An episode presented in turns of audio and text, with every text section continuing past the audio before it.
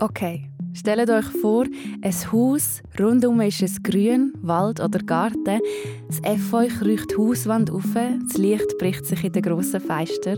Drinnen ist es hell und warm, ein grosser Küchentisch mit zusammengewürfelten Stühlen. Einer davon ist rot, eine grosse Vase mit Blumen oben drauf.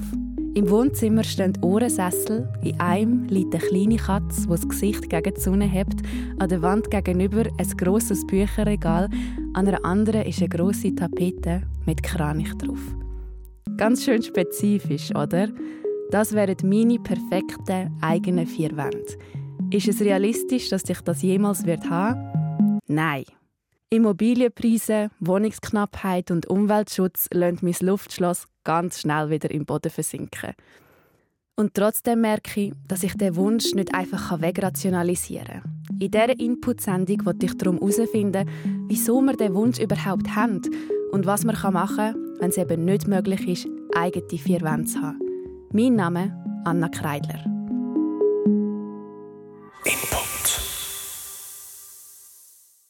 Mit dem Wunsch nach eigenen vier Wänden bin ich nicht allein. In einer Studie von der ZHAW habe ich gelesen, dass sich die Mehrheit von allen Mieter und Mieterinnen Wohneigentum wünscht.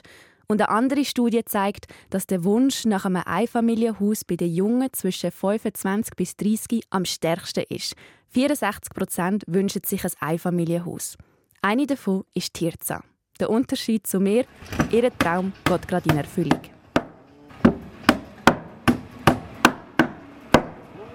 Wir treffen uns auf der Baustelle von ihrem zukünftigen Zuhause im Kanton Zürich an der Grenze zum Thurgau. Gehen wir da schnell rundherum. Ich glaube, auf der anderen Seite kommen wir am besten rein. Das ist dann nachher die Tür. Da ist der Eingang? Ja, da ist der Eingang. Da stehst du vor deinem neuen Haus sozusagen. Es wird dann also auch noch ebenerdig. Man muss nicht so rein. Nein. Wir machen einen grossen Schritt in den Eingangsbereich. Viel sieht man aber noch nicht. Unter uns sind der Keller und die Garage. Die steht schon. Der Boden für den ersten Stock auch. Eine Wand ist schon aufgezogen, in der Mitte ein Loch. Aus dem Fenster wird man mal auf ein altes Bauernhaus überschauen. Momentan wohnt Tirza aber noch mit ihrem Mann und ihrer kleinen Tochter zur Miete in der Nähe der Stadt Zürich. Ja. in dieser Wohnung, wo ich jetzt bin, habe ich zum ersten Mal so Nachbarn übereinander, nebeneinander. Und das hatte ich früher nie. Gehabt, oder? Es ist auch etwas Schönes, aber es ist manchmal auch. Äh, es nervt einem manchmal auch. ja, eben, man muss halt gut miteinander auskommen. In ihrem Eigenheim wird Tirza auch Nachbarn haben. Ihr Haus ist nicht das einzige, das auf dieser Wiese gebaut wird. Der einzige Unterschied, man teilt in dieser Wohnform halt keine Wand mit anderen Familien. Ja, es war schon, schon ein Traum von uns beiden, ein Eigenheim. Mein Mann hat zwar schon gefunden, in der Genossenschaft können wir, können wir auch bleiben. Und äh, ich habe immer gefunden, nein, ich wollte schon etwas Eigenes. Aber dass wir selber bauen, ja, das war eigentlich nicht der Plan von Anfang an. Da sind wir einfach ein bisschen drin. Das hat sich einfach gut ergeben, ja, drin reinkommen. Über ihren Schwager ist sie an das Bauprojekt gekommen, weil jemand abgesprungen ist. Kostenpunkt 1,7 Millionen. Tirza und ihr Mann können sich das leisten, weil sie Erb von ihrer Familie haben können vorziehen. Für die meisten ist das aber nicht realistisch. Darum schnell ein Beispiel. Für ein Haus, das 1 Million kostet, braucht man mindestens 20% eigene Mittel, also 200.000 Franken. Und dann muss man bei der Bank aber auch noch ein gewisses Einkommen vorweisen. In diesem Fall wären das 174.000 Franken pro Jahr. Falls euch das genauer interessiert, ich verlinke euch die Artikel und Studien, die ich daraus zitiere, in den Show Notes. Aber eben, nur jeder Fünfte, der den Traum vom Wohneigentum hat, kann ihn sich auch verwirklichen. Haben Sie einmal überlegt, das für etwas anderes zu nutzen, das Geld? Äh, eigentlich nicht, ehrlich gesagt. Ja, es war irgendwie best gewesen, dass wir etwas Fixes, oder? wie soll ich sagen? Wir haben jetzt ein paar schöne Reisen in den letzten Jahren. Mhm. Und jetzt wollen wir auch mal neu mit ankommen. Und dann wollen wir lange bleiben können.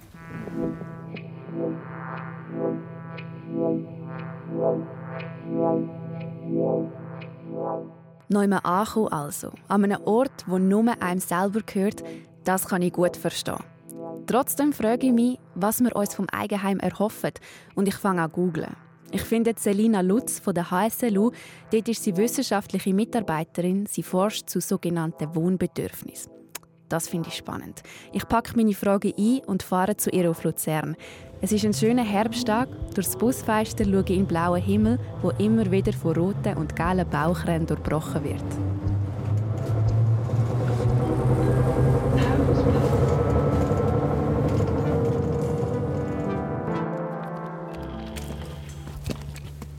Wir treffen uns zu Kriens auf einen Spaziergang. Wir sehen jetzt eigentlich hinter den Bäumen, wo uns ein bisschen Sicht nehmen, ähm, würden wir dann eigentlich Kriens sehen und so den Übergang zu der Stadt Luzern. Und im Hintergrund dann die ganze Bergkette, inklusive natürlich auf der rechten Seite der Pilatus. Selina Lutz hat das Quartier vorgeschlagen, weil es hier am Hang einen Haufen Eigentumswohnungen und Einfamilienhäuser gibt und darum aus wohnpsychologischer Sicht auch viel zu beobachten. Wir sind ja jetzt hier gelaufen und dann hat man eigentlich gesehen, dass man so von der Talebene, sage ich mal, eigentlich meistens mit Mehrfamilienhäusern startet und so eben je weiter rauf wir gekommen sind, desto mehr auch private Grundstücke. Also ich habe es jetzt nicht äh, irgendwie im Grundbuch nachgeschaut, aber es sieht aus, als wären es dann mehr auch private Grundstücke. Ähm, eben Einfamilienhäuser, aber auch sicher auch Mehrfamilienhäuser, die denke ich im Stockwerkeigentum oder im privaten Besitz oder im Besitz von, weiß auch nicht, äh, Immobiliengesellschaften sind, die dann vermietet werden. Also genau so, wie Schweizerinnen und Schweizer laut Statistik gerne wohnen. Aber wieso zieht es uns eigentlich in die Richtung? Ja, es gibt natürlich viele Vorteile, die man in einem Eigenheim hat. Also man hat halt keine oder viel weniger Regulation jetzt von einer Vermieterseite. Also man kann tun und machen, walten, wie man eigentlich will. Also innerhalb von der von den rechtlichen, rechtlichen Rahmenbedingungen natürlich, aber äh, man hat irgendwie meistens noch eine Fläche ums Haus herum, die man kann nutzen kann, wo einem dann niemand reinredet. Ähm, auch im Haus kann man, kann, man, ja, kann man machen, was man will kann man sich gestalten, wie man will und auch umgestalten, wie man will. Also man kann es halt sehr stark auf seine Bedürfnisse anpassen, während man im Mehrfamilienhaus natürlich seine Nachbarn hat, wo ja auch irgendwie einen Einfluss haben auf mein Wohn Wohngefühl und allenfalls auch sogar Einfluss nehmen aktiv, also durch dass sie reklamieren oder schon nur, dass man sie natürlich sieht. Hm. Können schalten und walten, wie man möchte, das scheint also wichtig zu sein. Wir laufen weiter. Ein paar Meter vor uns auf den Stegen läuft ein älteres Paar. Ich komme mit ihnen ins Gespräch. Sie kommen aus der Region, wohnen in einem Eigenheim. Heimat, Wohlsein und auch Sicherheit. Wo Sie es gekauft haben, was haben Sie sich davon erhofft? Ja, Selbstständigkeit, Ruhe. Ja, und schöne Wohnung, ja. Ja, uns kann ihm niemand künden. Was wir bis jetzt gehört haben, Sicherheit, Ruhe, dass die Vermieter nicht reinreden in den eigenen vier Wänden, das sind eben die Wohnbedürfnisse, die Celina Lutz dazu forscht. Ja, Wohnbedürfnisse sind eigentlich äh, also alle menschlichen Bedürfnisse. Es gibt ja unzählige menschliche Bedürfnisse, aber halt Bedürfnisse, die sich aufs Wohnen ähm, beziehen, also wo man hat, wenn man wohnt und wohnen ähm, tut man ja doch viele Stunden vom Tag quasi, neben dem Arbeiten. Und, und deswegen sind das auch Bedürfnisse, wo sehr relevant ist, also, äh, oder sind ähm, und wo eben wenn man sie nicht erfüllt hat, dann auch ziemlich schnell zu so Mangelerscheinungen können führen also dass man sich unglücklich fühlt, dass man weiss, sogar ähm, irgendwie Krankheitssymptome entwickelt. Wenn die Bedürfnisse nicht gestillt werden, kann uns das also richtig an die Substanz gehen. Und wieso dass gerade das Einfamilienhaus so beliebt ist als eigene vier Wände, sozusagen als Hülle für die Bedürfnisse, das hat eine Studie von der HSLU erhoben. Bei dieser ähm, Studie sind eben viele Faktoren genannt worden von den, von den Interviewten, ähm, wo, wo eben relevant sind für sie im Einfamilienhaus. Und das ist zum Beispiel Privatsphäre, Nutzungs- und äh, Anpassungsflexibilität von der Räume oder vom Gebäude per se, Sicherheit und Spielmöglichkeiten von Kindern im Außenraum. Das ist ja noch interessant, weil es hat ja gar nicht mit dem Gebäude selber eigentlich zu tun, sondern eben mit dem Außenraum. Ähm, Garage, Veloplatz, Stauraum, Nähe zur Natur und private Außenflächen, also eigentlich wieder ein Bedürfnis, das nicht mit dem Gebäude per se zu tun hat. Nähe zu anderen Familien und Gewährleistung von Distanz und Nachbarschaft. Das sind jetzt einfach ein paar Beispiele, die ähm, dort häufig genannt worden sind. Die Wohnbedürfnisse unterscheiden sich aber auch wieder von Person zu Person und sind abhängig von verschiedenen Faktoren. Einerseits hat das damit zu tun, natürlich Alter, Geschlecht, Familie, Beruf und so weiter. Aber die sind ja auch kulturell bedingt. Und zwar abhängig von eigentlich der jeweiligen Herkunft und den sozioökonomischen Bedingungen, wo wir aufgewachsen sind. Weil, weil Bedürfnisse sich eigentlich auch, ähm, werden auch durch Gewohnheit und Erfahrung bestimmt. Wie wir wohnen wollen, hat also auch damit zu tun, wie es uns finanziell geht, aber auch damit, was wir uns gewöhnt sind. Das erklärt sicher auch ein Stück weit meinen Wunsch nach einem eigenen Zuhause. Ich bin in einer Eigentumswohnung aufgewachsen. Und irgendwie wird ich einfach das Gefühl nicht los, dass mein Wunsch ein, ein Luxusproblem ist. Phantomschmerz aus meiner Kindheit sozusagen. Eigentlich weiss ich ja, dass die Vorstellung von einem Häuschen mit Garten und Haustier und einer schweren Tür, die ich hinter mir zumachen kann, auch eine naive ist. Dann habe ich meine Antwort jetzt eigentlich, oder?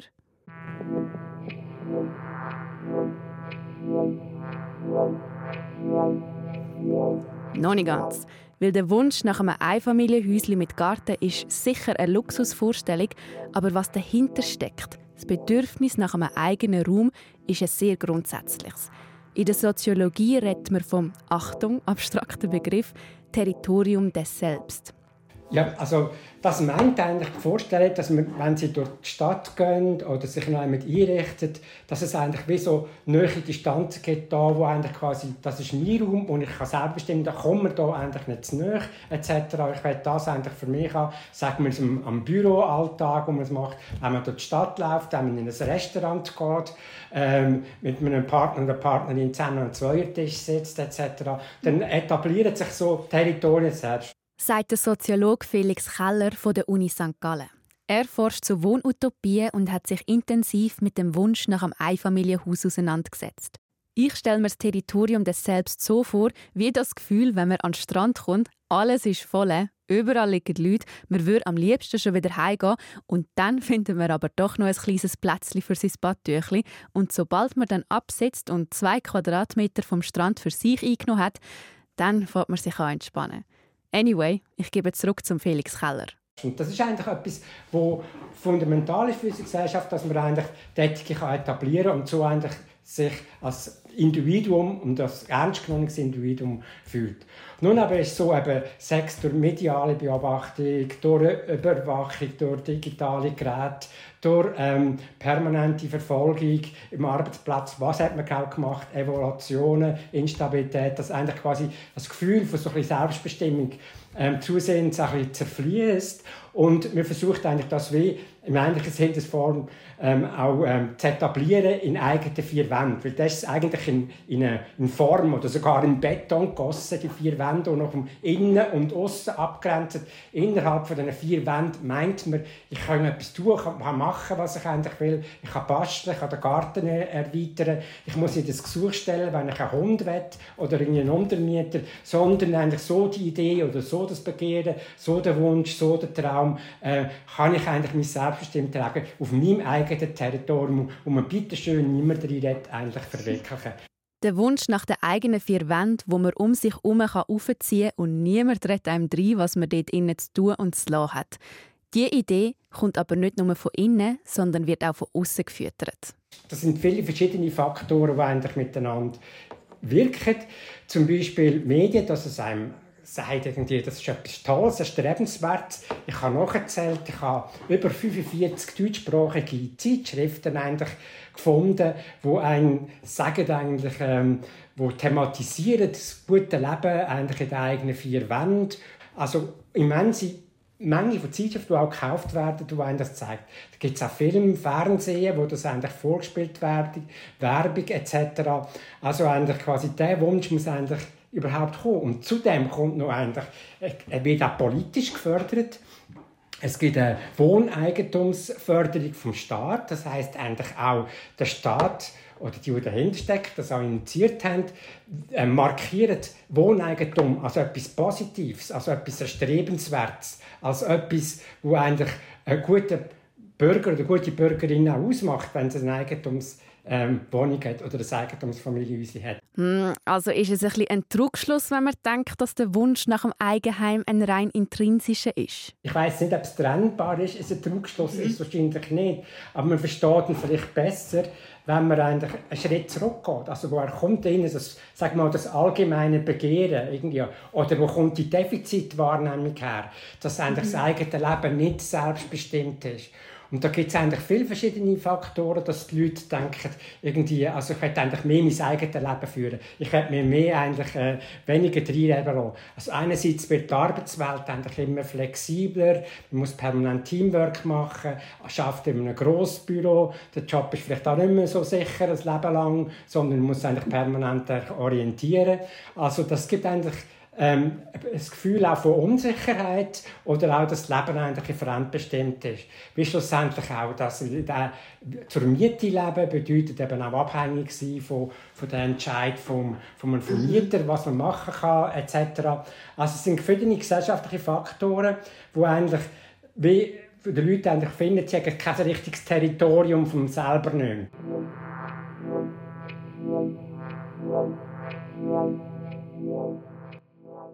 Das Territorium des Selbst, der Platz für sich alleine in einer schnellen, unsicheren Gesellschaft.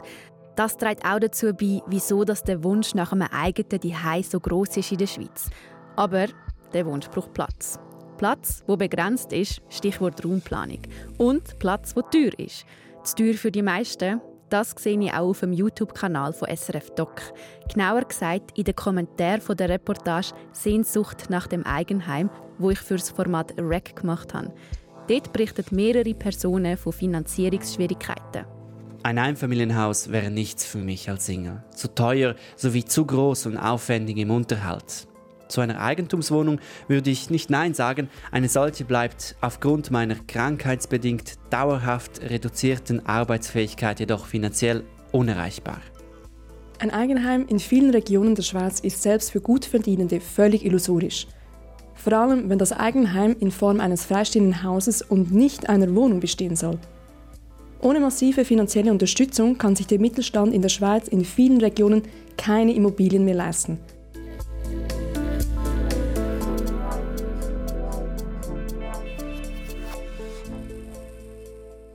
Aber was wäre denn die Alternative? Diese Frage schleppe ich auch mit mir auf dem Spaziergang zu Kriens mit der Selina Lutz um. Am Fuß vom Hang mit den Eigentumswohnungen kommen wir ins Industriegebiet von Kriens. Hier kommen verschiedene Wohnformen zusammen. Familienwohnungen, Häuser, die über Generationen weitergegeben werden. Und jetzt da beispielsweise die Genossenschaft, die ja auch auf einem Industrieareal entstanden ist. Da wohnen natürlich extrem viele Familien und die haben dann auch wieder geschaut, dass die Mischung innerhalb der Siedlung sehr ähm, vielseitig ist. Dass es eben nicht nur Familie mit Kindern hat, eben nicht nur alte Personen. Und das, glaube ich, ist extrem schön für die Leute, so nebeneinander zu leben und miteinander zu leben. Mhm. Irgendwie in einer, in, einer, in einer, Atmosphäre, wo, wo man sich gegenseitig kann, ähm, Mehrwert bieten kann. Mhm. Schön ist das sicher, das wollte ich gar nicht bezweifeln. Und auch, dass es eine gute dritte Lösung zwischen Eigentum und Miete kann sein wie Selina Lutz sagt. Aber auch in einer Genossenschaft muss man gewisse finanzielle Mittel haben. Zum einen Mitgliederbeitrag und zum anderen aber Kapital, wenn man dann eine der begehrten Wohnungen bekommt. Haben Sie dann vielleicht noch einen Tipp, wie ich meine Mietwohnung mehr zu meinem eigenen machen kann? Ich glaube schon. also etwas zu seinem eigenen machen funktioniert eigentlich recht gut so über Gestaltungsprozess. Also dass man in seiner Mietwohnung ähm, kann gestalten kann. Und solange man das darf natürlich, oder solange man das mit dem Vermieter irgendwie kann abmachen kann, das führt, also ja, das führt zu, zu sehr viel mehr ähm, Zufriedenheit, wenn man sich so kann einrichten kann, wie man will, was auch meistens möglich ist. Aber äh, es gibt ja nicht nur innen und außen, also privat und öffentlich, sondern es gibt ja extrem viel so Schwellenräume, Übergangsräume, wo vielleicht noch halb zu meiner Wohnung gehören oder es ist nicht so genau definiert.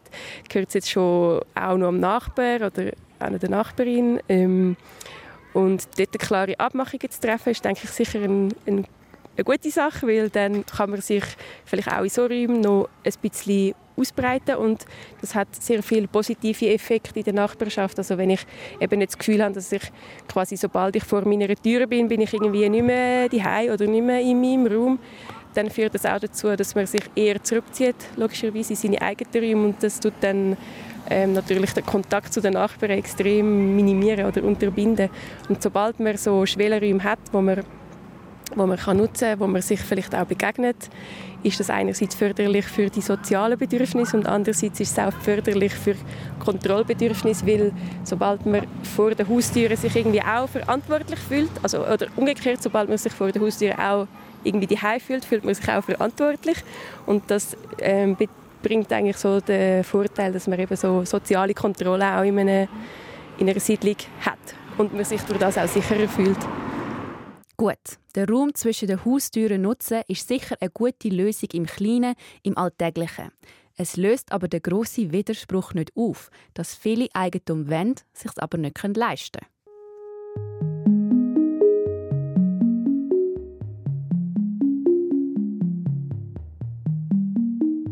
Ihr merkt, so ganz zufrieden bin ich nicht mit der Situation und der Alternativen zum Wohneigentum.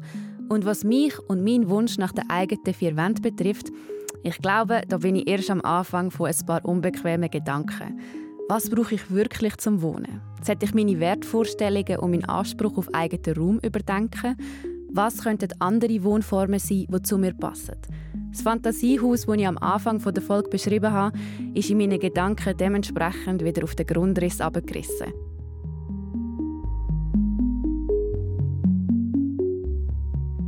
Habt ihr vielleicht noch eine Idee für die eigenen vier Wände oder habt ihr euch einen Traum schon auf die eine oder andere Art erfüllt? Schreibt es mir gerne an input.srf.ch. Mein Name ist Anna Kreidler. Input. Falls ihr euch noch mehr mit dem Thema Wohneigentum auseinandersetzen wollt, habe ich noch einen Serientipp für euch, nämlich die vierteilige SRF-Doc-Serie zum Traum vom Eigenheim, wo Menschen begleitet, wo sich der Lebenstraum vom Wohneigentum erfüllen wollen. Die erste Folge habe ich mir schon angeschaut. Dort geht es um die fünfköpfige Familie Knecht, die in einer kleinen Mietwohnung wohnt und plant, in Meiringen ihr Traumhaus zu bauen. Dann verzögert sich der Bau und der Stress geht los. Mehr verrate ich aber nicht. Die ganze Geschichte findet ihr auf Play SRF.